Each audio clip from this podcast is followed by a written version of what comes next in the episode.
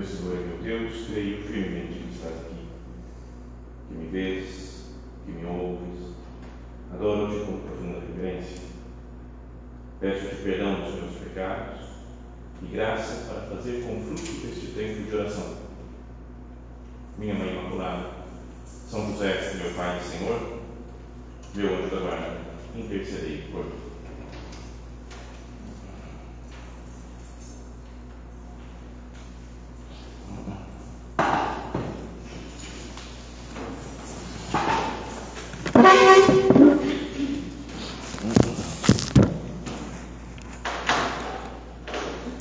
O tema dessa nossa primeira, dessa nossa primeira meditação do recolhimento é a santificação do trabalho e podíamos dizer né, que é algo central na vida nossa, na espiritualidade do Opus Dei. Né? O nosso padre dizia que é o eixo da nossa santificação, né, encontrar as virtudes e santificando, santificar o trabalho, santificar os outros com o trabalho. Né? Esse é o, o eixo da nossa vocação. Então, que nós, apesar de já termos meditado muitas outras vezes isso, procuremos nos colocar aqui na presença de Deus para conversar com Ele sobre isso. Falar, Senhor, como que eu tenho aproveitado o meu tempo de trabalho?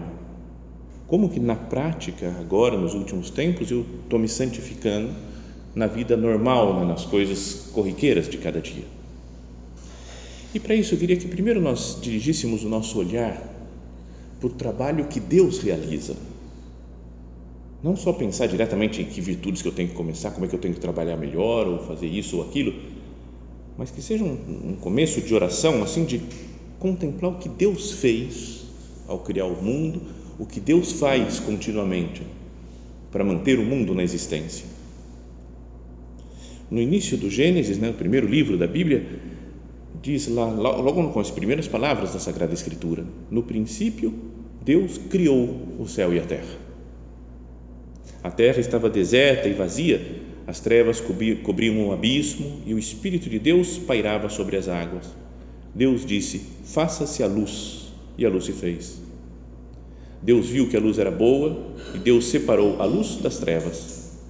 À luz Deus chamou dia e as trevas chamou noite. Houve uma tarde e uma manhã, o primeiro dia. E Deus disse: Faça-se um firmamento entre as águas, separando umas das outras. E assim vai, dia por dia, daquela primeira semana da criação do mundo, em que Deus vai realizando tantas coisas, tantas obras, né? criando os rios, os mares, as plantas, os peixes, os animais, o homem e a mulher. E o início do Evangelho de São João fala como se que Cristo né, está presente junto com Deus, na né, segunda pessoa da Santíssima Trindade, está presente criando o universo também diz no princípio era o verbo, a palavra. E a palavra estava junto de Deus e a palavra era Deus. Ela existia no princípio junto de Deus. Tudo foi feito por meio dela. Tanto que Deus vai criando as coisas pela palavra. Né? Faça-se a luz, né? faça-se o sol, faça-se a lua, as estrelas. Deus, com a sua palavra, vai criando. Tudo foi feito por meio dela e sem ela, nada foi feito de tudo que existe. Deus cria o mundo com a sua palavra, né? e essa palavra que nós já já meditamos outras vezes, né? tem um sentido de logos lá, a lógica, a razão, é o sentido das coisas. Deus cria tudo com a sua sabedoria. E a sabedoria de Deus também é cantada no livro dos Provérbios, que às vezes é aplicado né, na, na liturgia ou na vida espiritual a Nossa Senhora, mas está se falando da, da sabedoria de Deus de Deus ao criar o mundo. Fala: O Senhor me gerou no início de suas obras, antes de ter feito coisa alguma, no princípio. Desde a eternidade fui designada, desde os tempos antigos, antes que a terra fosse feita. Ainda não haviam os abismos, e eu já foi, fora concebida, quando ainda não havia os mananciais das águas. Antes que fossem plantadas as montanhas, antes das colinas, eu fui dada à luz. Ele ainda não havia feito a terra e os campos, nem os primeiros elementos do orbe terrestre quando preparava os céus, ali eu estava. Quando por uma lei inviolável delimitava os abismos. Quando firmava as nuvens lá no alto e as fontes do abismo mostravam sua violência, quando fixava ao mar os seus limites e as águas para que não ultrapassassem suas bordas e lançava os fundamentos da terra. Eu estava ao seu lado como mestre de obras. Eu era seu encanto, dia após dia, brincando todo o tempo na sua presença, brincando na superfície da terra e alegrando-me em estar com os filhos dos homens. É bonito isso, né? tem um estilo poético né? de falar de como, como foi a criação, como que Deus realizando uma obra de arte que preenche Deus de alegria né? por contemplar a obra que tinha feito. Deus viu que era bom e fala estava brincando né? sobre a superfície da terra como um mestre de obras. Eu era o seu encanto. Deus, podíamos dizer, ficava encantado né? com, a, com a sabedoria que existe em todas as coisas. Então, Queria que ao pensar na santificação do trabalho, nós pudéssemos ter uma visão assim um pouco mais, não sei, poética né, da, do trabalho, uma visão de mais de admiração, de contemplação, mais do que de sofrimento, né, que vem depois do, do pecado original, de falar, nossa, como é difícil a vida, como é duro, eu não aguento mais de trabalho, eu tenho muita coisa para fazer, essa vida não para, a gente está sempre trabalhando. Eu consigo olhar com um olhar de poesia para o mundo, para o trabalho. Até o verbo né, em grego, poieo, que significa fazer, é o que dá origem à palavra poesia.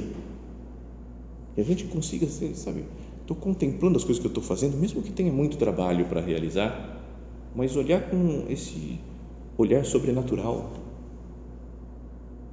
de ver a beleza das coisas realizadas, porque nós estamos colaborando com Deus na criação. Fala que Deus colocou o homem no paraíso, ut operaretur. Nosso padre repetia muitas vezes essa ideia, para que trabalhasse, para que nós continuemos a obra da criação com as nossas mãos. Somos colaboradores desses sonhos divinos. E se Deus se encanta com o trabalho e fica maravilhado e contempla e fala que está brincando, né, a sabedoria de Deus sobre a terra, brincando com os filhos dos homens. Eu não poderia também olhar o meu trabalho com esse espírito de quem procura fazer uma obra de arte, quem procura contemplar Deus na sua atuação. Jesus também, né, o Verbo encarnado, a palavra de Deus, essa sabedoria, o Logos, feito homem, continua trabalhando também. Ao longo de 30 anos, Jesus trabalha na oficina de Nazaré. Ainda que já tenhamos meditado isso outras vezes, né? muitas vezes, mas não é bom de vez em quando parar e ver como é que é que Jesus trabalhava. Como que Jesus trabalhava? Como que ele fazia as coisas que tinha que fazer? No Evangelho de São João falam que os judeus começaram a perseguir Jesus porque fazia tais coisas em dia de sábado, né? fazia, realizava milagres. Jesus, porém, deu-lhes esta resposta: Meu Pai trabalha sempre e eu também trabalho.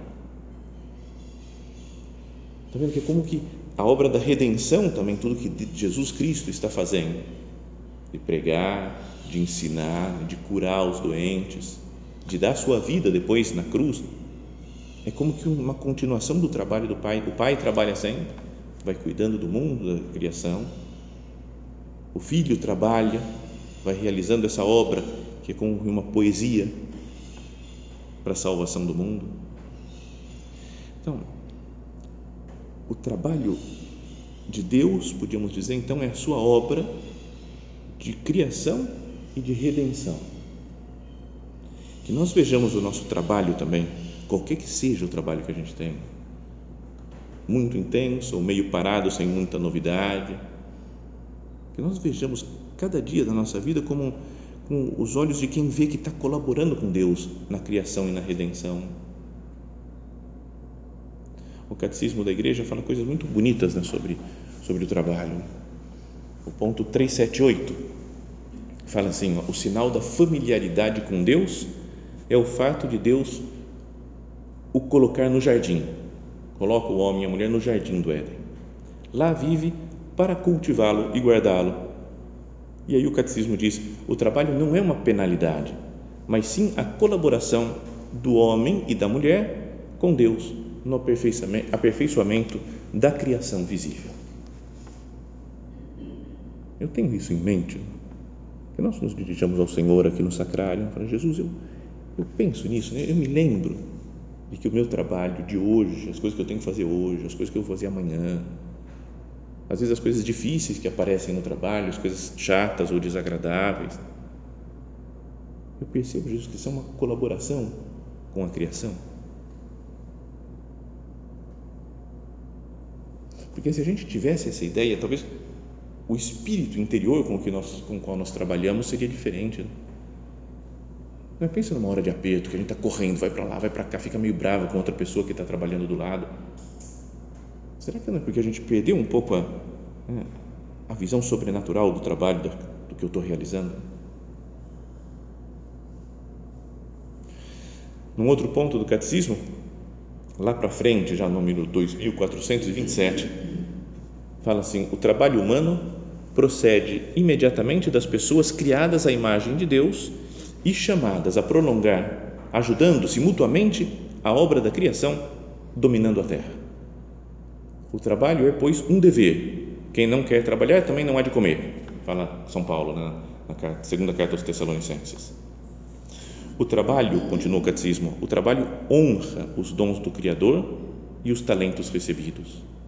Também pode ser redentor, suportando a pena do trabalho unido a Jesus, o artesão de Nazaré e o crucificado do Calvário.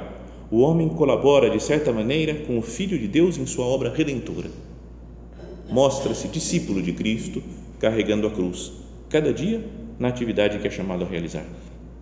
O trabalho pode ser um meio de santificação e uma animação das realidades terrestres no Espírito de Cristo. Essa frase é como que um resumo de todo o espírito da obra. Então, de novo, aproveitando esse tempo de hoje, né, de recolhimento, eu consigo ver o meu trabalho atual, pensar nas coisas atuais que eu estou fazendo, nas minhas tarefas de cada dia, com esse olhar né, de eu estou colaborando com Deus na obra da criação, colaborando com Jesus Cristo na obra da redenção. Porque isso nos elevaria um pouco né, das preocupações corriqueiras, das dificuldades, das chateações que acontecem no trabalho. Essa ideia nos coloca diante do, do sentido verdadeiro do trabalho colaborar com Deus. Fomos feitos à imagem e semelhança de Deus e queremos atuar como Ele atua. Agora, na prática, como é que faz esse negócio né, de santificar o trabalho? A gente fala um monte de vezes isso, né? tem que santificar o trabalho, né? É, vamos santificar o trabalho, o trabalho tem que ser santificado. Mas, na prática, o que, que eu tenho que fazer? Como é que é isso? Né? A gente podia pedir mais luz para Deus. Meu Deus, me faz entender isso. Se é o eixo da santificação no Opus Dei, como é que é essa. Como é que eu faço na prática para santificar o trabalho? E me atrevo a dizer que quase imediatamente a gente cai numa numa busca humana de perfeição humana no trabalho. Então a gente fala, eu me santifico sendo pontual Está certo, é isso mesmo. Sendo pontual é importante para se santificar. Fazendo um trabalho ordenado, fazendo um trabalho que vai até o fim, não deixo na metade. Faço com perfeição humana, procuro fazer bem feito, acabar os últimos detalhes, cuidar das coisas pequenas. É, dando conta de muitas tarefas, fazendo todas as coisas, dando conta do recado então parece que tudo isso é verdade, né? E, é, e a gente vai se santificando, pode se santificar fazendo assim. É interessante, é verdadeiro, mas todas essas coisas um ateu pode fazer. Né? Imagina um ateu, super empresário que consegue trabalhar muito, então ele chega com pontualidade na empresa, faz tudo com muita ordem, vai até o fim todas as tarefas que ele tem que fazer, faz com muita perfeição humana, dá conta de muitas tarefas, né? mas não quer nem saber de Deus. Está fazendo porque ele vai ficar rico, porque quer ser famoso, quer ser importante, por ganância. Então, que, é o característico do cristão? Sem deixar de, não é que, bom, como eu, então isso daí é coisa de ateu, então eu não vou trabalhar bem, não é? é preciso trabalhar bem, fazer essas, ter as virtudes humanas no trabalho. Mas o que será que é o característico do cristão? Eu diria que é, ainda que talvez não seja muito concreto, né, mas é que o cristão faz o seu trabalho por Cristo, com Cristo e em Cristo. Como se fala nessa doxologia final né, na oração eucarística, na missa. Faço as coisas por Cristo. Porque Ele trabalhou, então eu, eu também trabalho. E faço junto com Ele, né, com Cristo. E em Cristo, porque eu fui transformado pelo batismo em outro Cristo. E assim como todas as obras de Cristo, mesmo na oficina de Nazaré, são redentoras, se eu sou consciente disso, né, que eu, eu também, todas as minhas obras colaboram com a redenção. Tem uma coisa muito bonita que explica o Papa Bento XVI, acho que antes de ser Bento XVI, né, o Cardeal Ratzinger, num livro que ele fala sobre a comunhão na igreja. Né? Então, são várias conferências que ele deu, estão recolhidas num livro, que é muito bonito né, o livro. E, em determinado momento, ele fala, ele cita aquela passagem da carta de São Paulo aos Romanos, capítulo 12, que São Paulo diz assim: Eu vos exorto, irmãos, pela misericórdia de Deus, a vos oferecerdes em sacrifício vivo, santo e agradável a Deus. Este é o vosso culto racional. Não vos conformeis com este mundo, mas transformai-vos, renovando a vossa maneira de pensar e julgar, para que possais distinguir o que é a vontade de Deus, a saber o que é bom, o que lhe agrada, o que é perfeito. Aí o Papa fala: o que é isso daqui né, que São Paulo fala? Exorto-vos, irmãos, pela misericórdia de Deus, a vos oferecerdes. Que nós oferecemos nossa vida, nosso corpo, nossa inteligência. Imaginemos, tudo no trabalho a gente oferece para Deus. Oferecer-vos em sacrifício vivo, santo e agradável a Deus. E ele diz: Este é o vosso culto racional. Estranho, né? Culto racional. Você fala, o que significa isso? Outras Bíblias aparecem, esse é o vosso culto espiritual. Outras traduções façam, esse é o verdadeiro culto. Então, mas lá no São Paulo, né, ele escreve, como escreve em grego, o termo que ele usa é logike latreia. Lembra, o Papa falou algumas vezes desse, né, dessa expressão aqui, em cartas encíclicas que ele escreveu até. Logike latreia, duas palavras. Latreia é culto, louvor. E o logike vem daí a palavra lógica.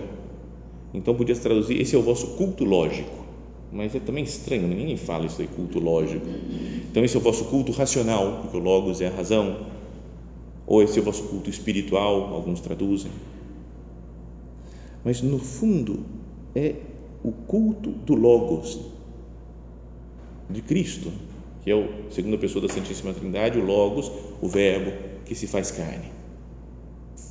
Então, na missa, a pessoa que vive a missa, que comunga, que participa da, da vida íntima de Deus, de nosso Senhor, na Santíssima Eucaristia. Ele se cristifica. Então, o seu trabalho, a sua vida inteira, o seu sacrifício vivo, santo, é agradável a Deus. Porque está unindo o seu sacrifício das suas, da sua vida, do seu trabalho de qualquer de todos os dias, com o sacrifício do Logos que se realiza na Santa Missa com esse Jesus que dá a sua vida por nós,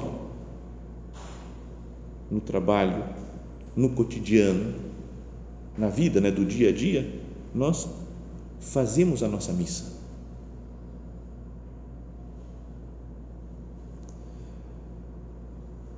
Tinha um padre, quando eu era pequeno, ia na igreja, não, um padre já morreu faz muitos anos, né?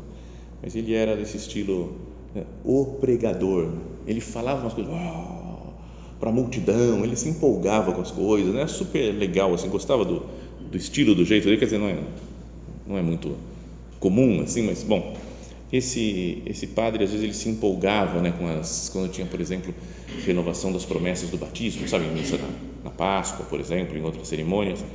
E aí ele fala: renunciais a Satanás e as suas obras, gritando, renuncio, renunciais ao pecado. E aí depois ele ia se empolgando e renunciais ao espiritismo, à macumba, à umbanda. Ele, ia, ele não queria ver cristão misturado com isso daí, então ele, ele criava umas coisas próprias assim. E, e então me lembro de duas coisas que ele falou sobre a missa. Né? Uma que ele ficou muito doente no final da vida, ficou de, de cama, ficou paralisado, e uma missa que ele conseguiu celebrar, ele falava assim: aquela cama é o meu altar, é onde eu ofereço a minha vida unida ao sacrifício de Cristo. Então, até uma pessoa que está de cama pode oferecer aquela sua vida, aquele seu sofrimento, unido, fazendo o seu trabalho na sua vida por Cristo, com Cristo em Cristo. E outra vez ele falou que estava andando na rua e viu uma, uma senhora que estava com uma menininha, filha dela devia ser na rua, e a menininha olhou, reconheceu o padre e falou: Mãe, olha, a missa. Então apontou para ele como se fosse a missa. Então ele falou: É isso, a nossa vida se identifica com a missa. Né? Ele aproveitar fazer meia hora de sermão, de homilia com essa, essa historinha. Né? Mas não é que toda a nossa vida seja assim também. Meu Deus, eu quero que os meus trabalhos, o meu relacionamento com os outros, tudo que eu faço, Senhor, cada minuto da minha existência, seja realizado por Cristo, com Cristo, em Cristo. Realizado em união a esse sacrifício do Logos. Que seja também uma logiquelatreia a minha vida, o meu oferecimento. Um sacrifício, um oferecimento, um louvor, unido ao sacrifício, ao louvor de Cristo nosso Senhor. Então, tá vendo? Isso é que deve ser o, fundamental. É bom que a gente tenha, procure uma perfeição humana no trabalho. Mas o mais importante é tá, trabalhar na presença de Deus, fazer as coisas com Deus, porque isso daí vai me levar também a fazer bem feito as coisas que eu estou fazendo. Nesse livro, é, como que chama? Vida Cotidiana e Santidade, acho que é nos escritos de São José Maria, no primeiro volume lá, fala assim agir, né, atuar com perfeição humana é agir do melhor modo possível em cada situação concreta. Tá vendo? Depende da situação, depende do tempo que eu tenho, eu posso ser mais perfeito ou menos perfeito. Se eu tenho uma coisinha para fazer só, eu posso trabalhar nela com mais perfeição. Se eu tenho várias, eu tenho que saber equilibrar o tempo para as coisas.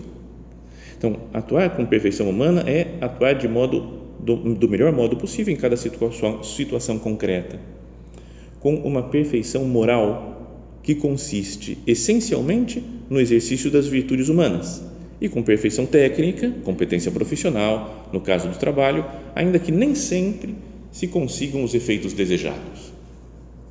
Mesmo que a gente não consiga fazer aquilo que a gente tinha pensado, né? não dei conta de tudo que eu tinha que fazer. Né? E aí o autor explica para evitar um possível equívoco, convém observar que o cumprimento da vontade de Deus com as obras não depende de que saiam bem ou de que sejam eficazes. Não é? Deus me pediu para fazer isso e eu fiz bem. Então agora Deus está contente. Resolvi tudo. Não ficou nem um fiozinho solto, tudo resolvido. A gente confunde isso daí de fazer humanamente bem a coisa como algo que foi agradável a Deus. Para evitar um possível equívoco, convém observar que o cumprimento da vontade de Deus com as obras não depende de que saiam bem ou de que sejam eficazes, mas de que se tenha procurado realizá-las com consciência, por amor a Deus. Ai, meu Deus, eu não estou muito afim de fazer isso daqui, mas não, não, parece que não bate com o meu estilo, mas eu sei que eu tenho que fazer. Então eu vou realizar agora, procurar fazer por amor a você, mesmo Jesus que eu não, saiba que não, não vai sair tão bem não vou conseguir fazer. Outra pessoa faria muito mais bem feito do que eu.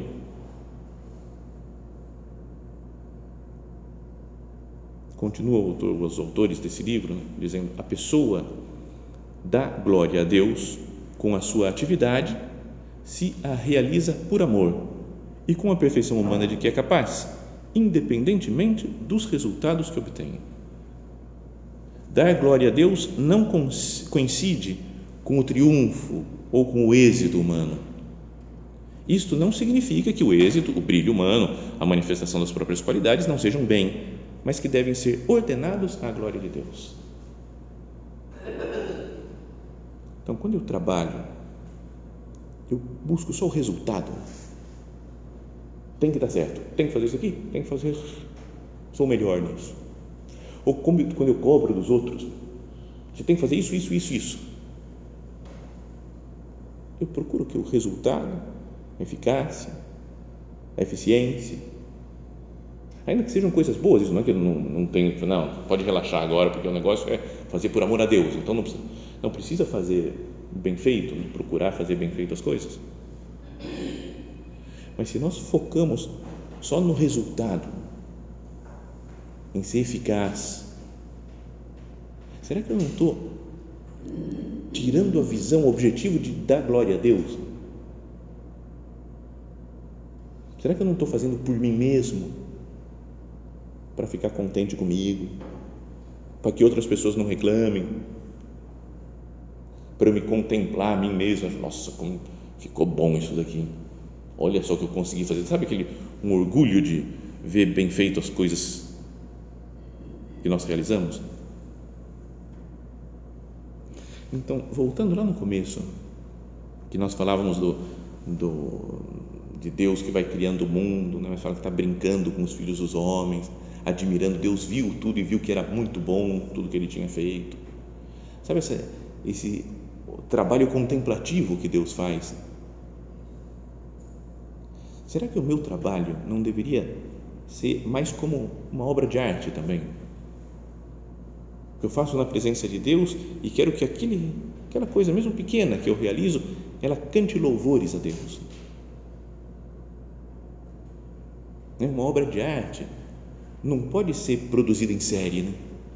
Imagina um Van Gogh que faz um quadro e aí depois tira um monte de cópia. Um monte de cópia que tirar não tem nenhuma importância. Né? O importante é a obra original que ele fez. Né? Imagina um Van Gogh numa linha de montagem numa empresa, vai fazendo um negócio, então pinta um negócio, vem outro quadro, ele pinta de novo, vem outro quadro, pinta de novo. Fala, cara, perdeu a, a magia, né? perdeu a beleza, do, né? a grandiosidade daquela obra de arte.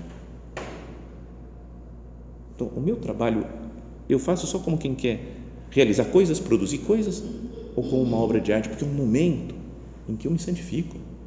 É um momento que eu posso fazer algo meu, com as minhas mãos, com a minha inteligência, e que eu ofereço para Deus. Eu continuo a obra da criação e da redenção naquele meu trabalho. Esses dias me falaram, uma pessoa me contou como é que se faz uma espada samurai. Vocês sabem como é que faz, faz espada samurai? Eu nunca tinha tido muito interesse em procurar isso. Talvez algumas tenham já estudado isso. Mas li num, num site lá na internet e falava assim: a espada de um samurai. Te falava de uma entrevista de uma família que faz há séculos faz essa espada do samurai. A espada de um samurai representava muito mais do que uma simples arma. Era um item espiritual e um símbolo de poder. É com esse senso de sacralidade que os comia, nasceu uma família lá, fazem espadas de samurai desde 1786 no Japão. Então é um negócio que é, né, é um, algo sagrado quase fazer a espada. Então aí começa a falar como é que eles fazem. Primeiro passo: rezam no santuário da família. Para os comias, fazer uma espada de samurai é um ritual sagrado. Então eles rezam antes de começar a trabalhar em cada espada. Depois forja o aço eu não vou explicar tudo aqui, não vou é longo demais o negócio. Então, segundo forja o aço, depois modela o metal, depois faz a lâmina, depois leva a espada para o fogo de novo e depois dá uns toques finais ainda. E fala que ela é polida durante dois meses, mais ou menos. Só o polimento de uma espada. Então eles conseguem fazer, acho que umas, deve ser por ano, três ou quatro espadas, assim, mais ou menos. Né? Mas porque, falando, não estou preocupado em fazer um monte, vender um monte, ter uma, uma linha de montagem, uma produção, fazer uma empresa de fabricação. Vou fazer bem feito aquilo que eu estou fazendo. Me diziam também, Jesus, trabalhando na oficina de Nazaré, não criou uma IKEA ou uma Tokstok. Vai falar, agora sim, eu vou fazer um negócio super produtivo para criar um monte de, de mesa, de cadeira, de. Não é esse o objetivo de Jesus. Ele faz com perfeição aquela coisa que ele está fazendo faz para continuar a obra da criação, da redenção. Então,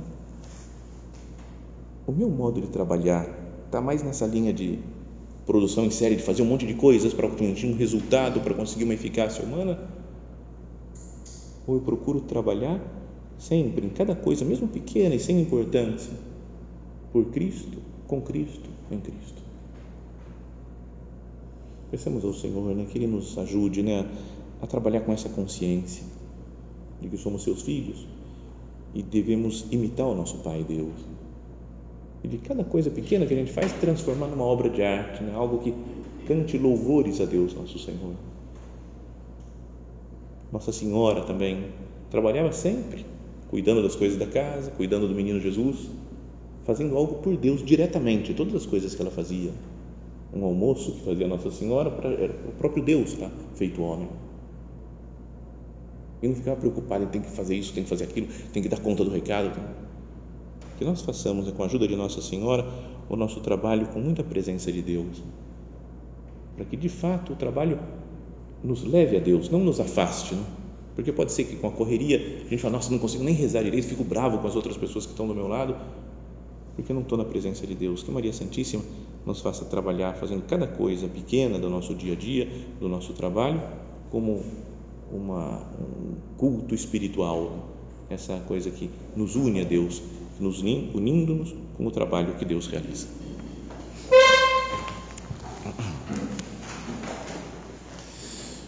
Dou-te graças, meu Deus, pelos bons propósitos, afetos e inspirações que me comunicaste nesta meditação. Peço-te ajuda para os pôr em prática. Minha Mãe Imaculada, São José, meu Pai e Senhor, meu anjo da guarda, intercedei por mim.